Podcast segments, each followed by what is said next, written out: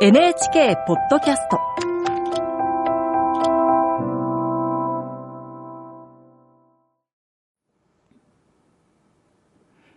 こんばんは、作家の高橋源一郎です。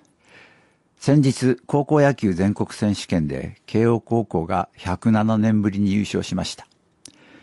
丸柄ではないチームということで話題を呼んだことは皆さんもご存知でしょう。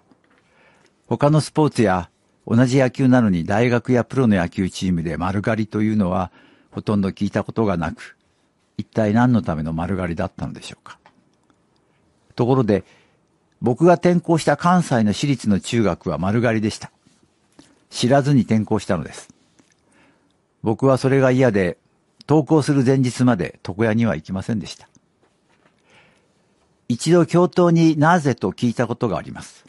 すると、勉強に集中するため、と彼は言いました。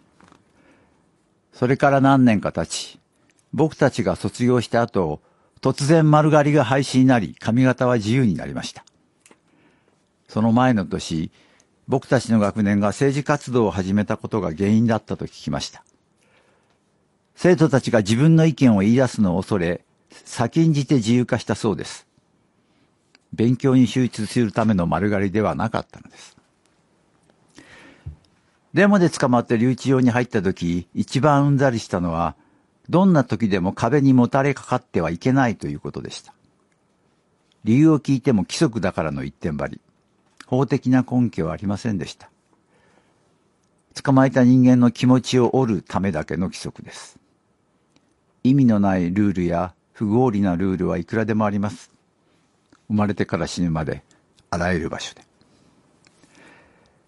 作家大西巨人の名作長編新世紀劇は2500ページもある長大な戦争小説です。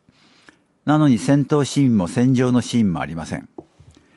もっぱら戦場へ行く前の兵士たちの訓練が描かれます。主人公の東堂太郎はたった一人で巨大な軍隊組織、そして戦争に歯向かいます。彼の唯一の武器は記憶。誰も知らないような膨大な法律や条文、軍隊の規則をすべて暗記している東堂は、その知識を活用して不合理なルールを押し付ける上官たちと戦い続けます。初めて古衆、訓練兵たちが集められたとき、いつ集まればいいか聞いていなかった東堂たちは遅れます。